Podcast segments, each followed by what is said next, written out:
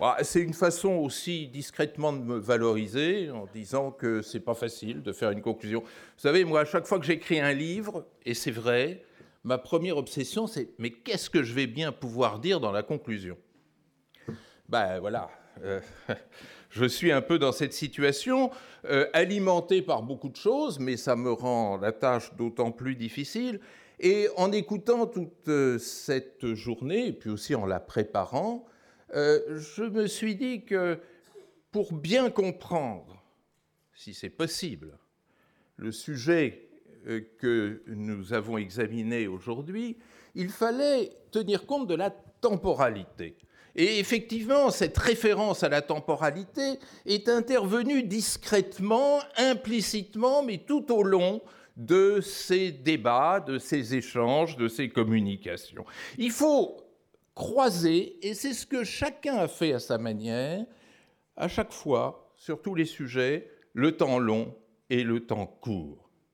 Euh, quand on parle de l'Iran, quand on parle de la Perse, on ne peut pas faire l'impasse sur le temps long.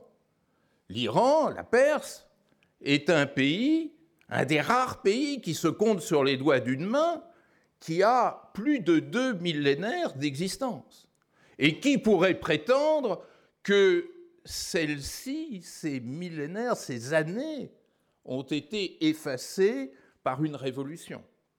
Et ce qui m'a intéressé, c'est cette manière très élégante et très convaincante des différents euh, communicants de montrer comment euh, tous ces éléments qui euh, relèvent de ce temps long viennent se croiser dans les choix, dans les comportements, dans la culture. Comment se croise cette référence à l'islam, cette référence au chiisme, mais aussi cette référence à une iranité et une persianité que je disais tout à l'heure euh, multimillénaire. Et ce qui est intéressant dans ce temps long, c'est qu'il nous enseigne en même temps deux choses qui apparemment sont contradictoires, mais elles ne le sont pas du tout. Et c'est précisément si on dépasse ce paradoxe qu'on peut comprendre bien des choses. D'une part, euh, ce temps long, ce temps très long, nous montre euh, la pérennité d'une culture obsidionale dans l'histoire de la Perse. Ce sentiment d'être entouré de populations hostiles.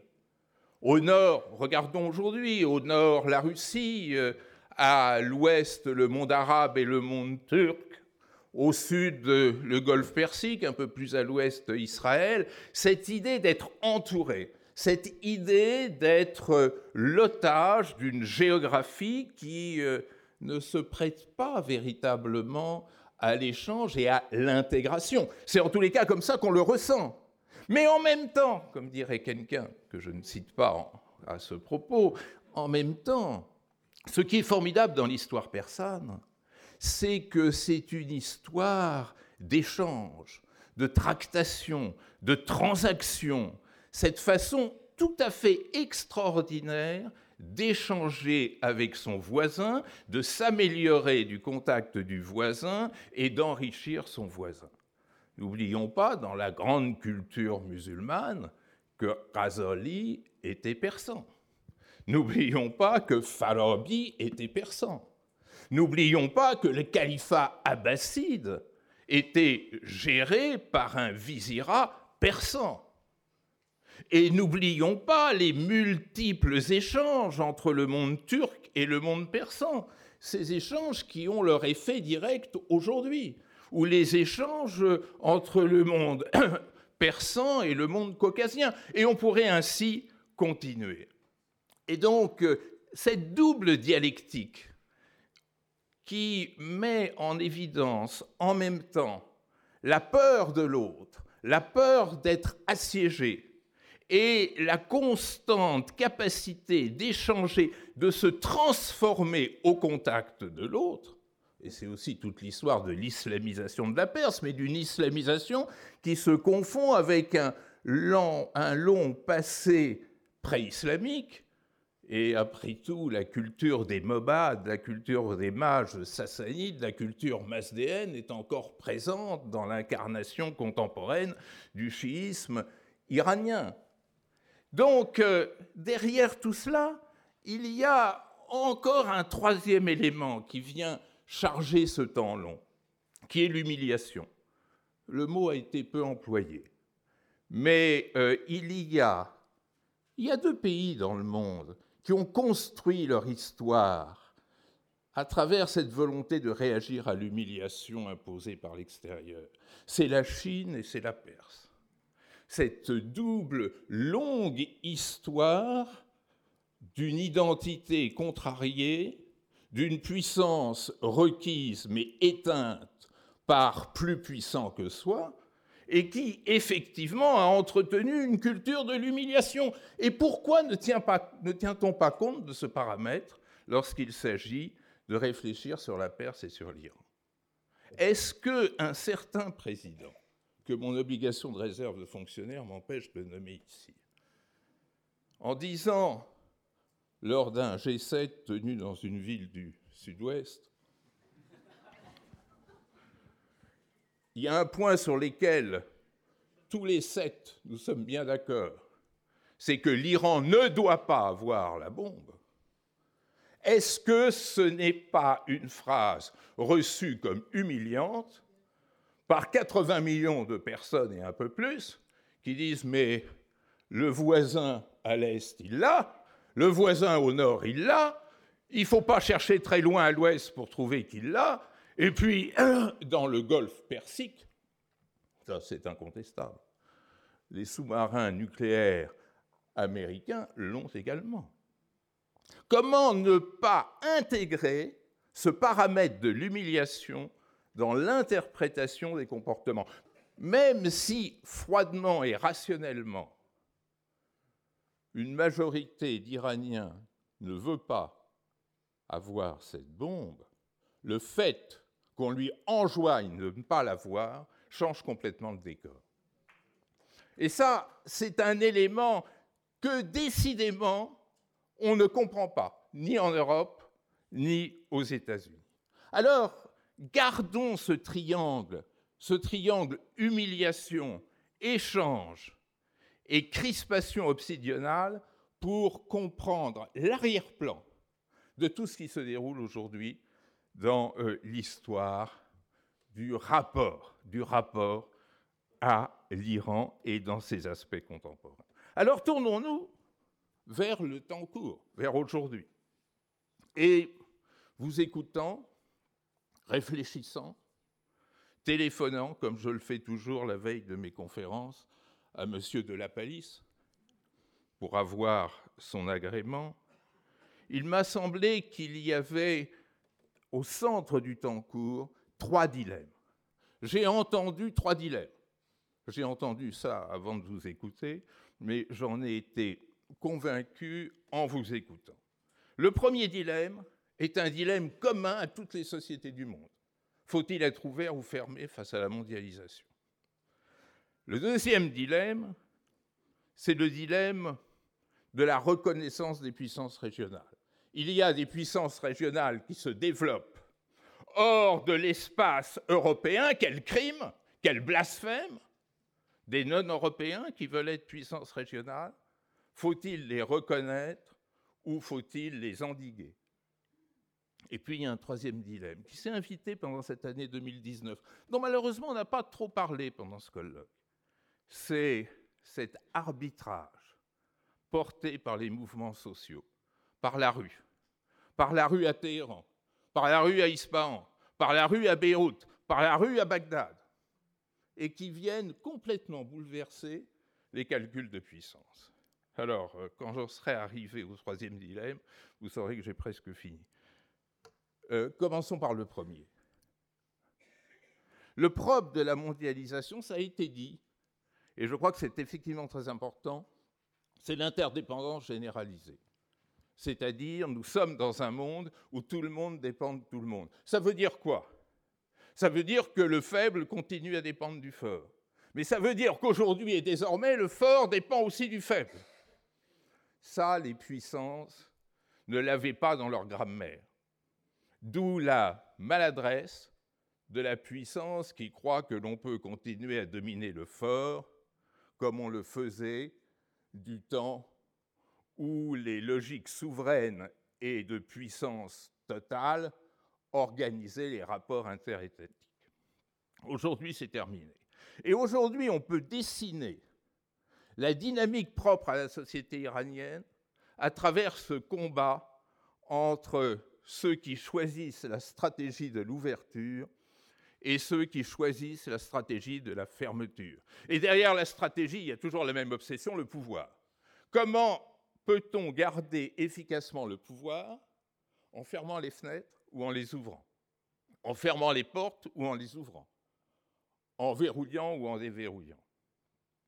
Et le jeu international vient inévitablement, sans choix, sans décision, se greffer sur ce choix, stratégique interne, à savoir choisir d'aider ceux qui, à l'intérieur de la société iranienne, veulent ouvrir les portes, parce que c'est une solution, ou au contraire, par un jeu d'humiliation, de puissance, de refus de la négociation, offrir, comme le fait M. Trump, un cadeau magnifique aux partisans de la fermeture. Alors, c'est important parce que cette dialectique de l'ouverture et de la fermeture a ses ressources. Du côté des partisans de la fermeture, il y a la spécificité que l'on peut traduire par pureté, il y a l'irréductibilité, la triple irréductibilité de cette expérience. L'unique république islamique au sens fort du terme dans l'espace mondial, parce que même s'il y a la République islamique de Mauritanie ou la République islamique du Pakistan, euh, ce ne sont pas des républiques islamiques au sens institutionnel du terme. Il y a la spécificité chiite, il y a la spécificité de l'iranité. Il y a de quoi faire pour justifier que l'on verrouille et pour dire que si on veut garder notre pureté, notre identité, il ne faut pas transiger avec l'extérieur. Même si tout à l'heure je vous montrais que dans l'histoire, on a su beaucoup plus élégamment régler le problème. Mais du côté de l'ouverture, vous avez deux ressources fondamentales. Vous avez d'abord la mondialisation en soi, et cette formidable aspiration de la société iranienne à la mondialisation. On ne le dit pas suffisamment. Ce désir de mondialisation, notamment chez les jeunes. On ne dit pas cet appétit pour les universités américaines. Vous savez que dans la phase finale de la négociation de Vienne, sur les huit membres de la délégation iranienne, huit avaient été formés aux États-Unis. Et la plupart, comme le ministre euh, Mohamed Javad Zarif, dans les universités californiennes.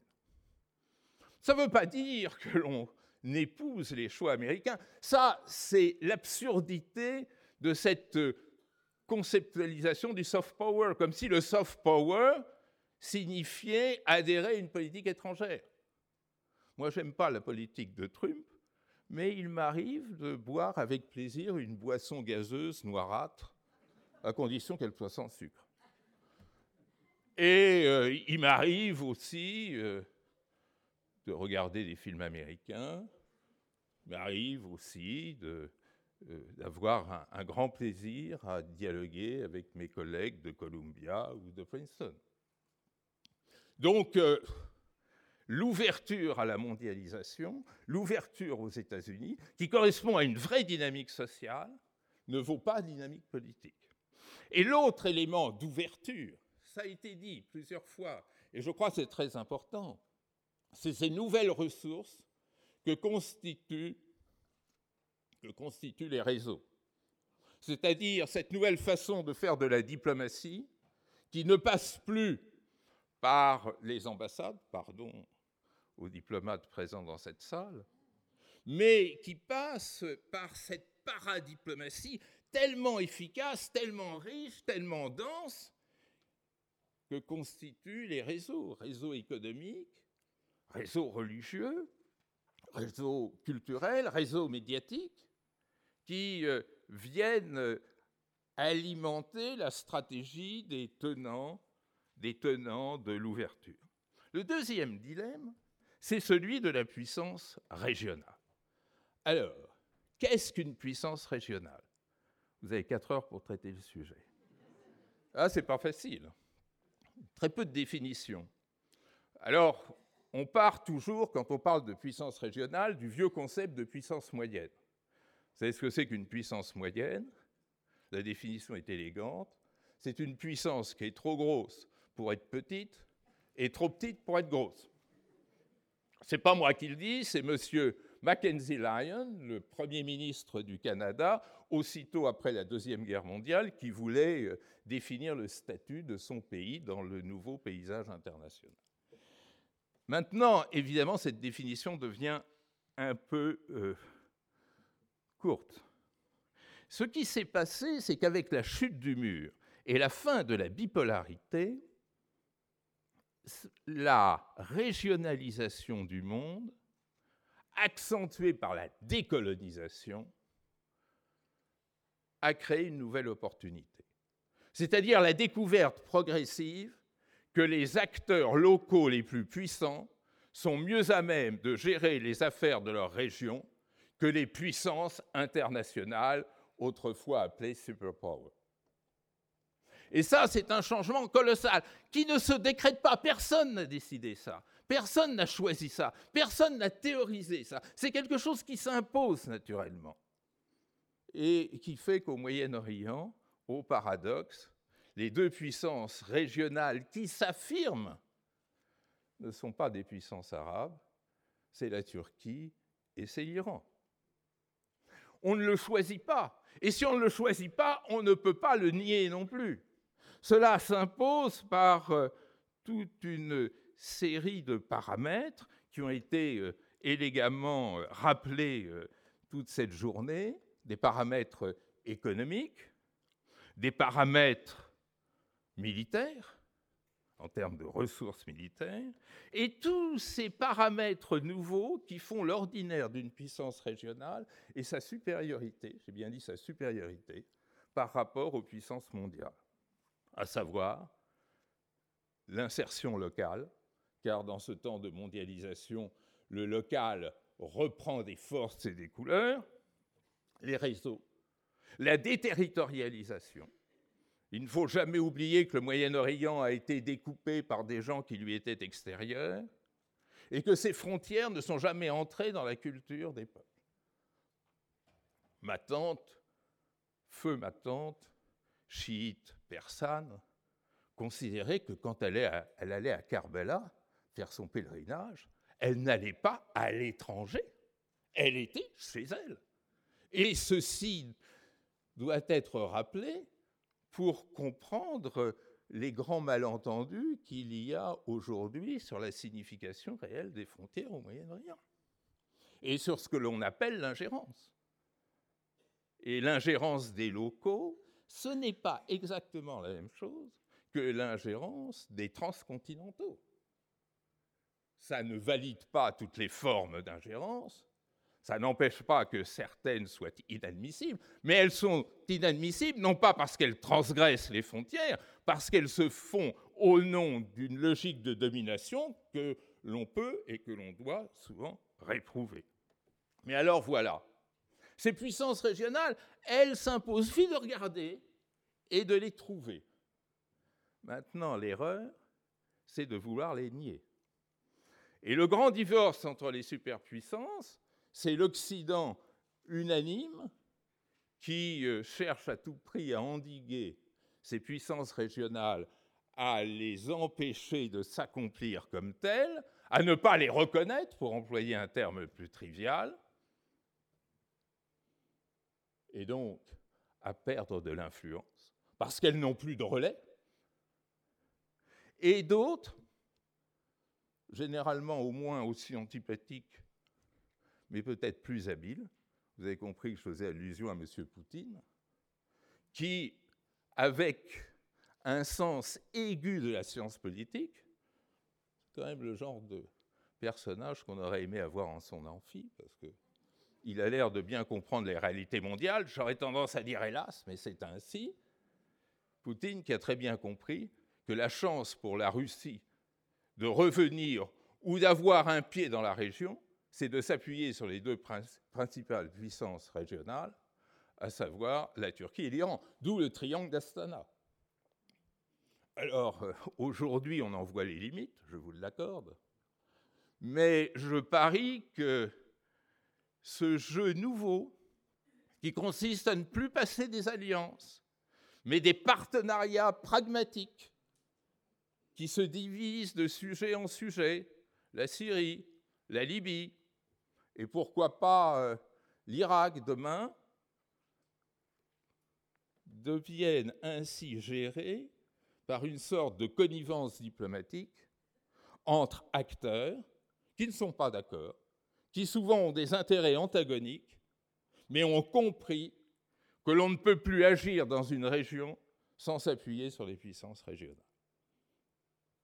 Ce négationnisme de la régionalité, bah, c'est le dernier avatar de cette culture de tutelle qui caractérise la diplomatie occidentale depuis que Westphalie existe.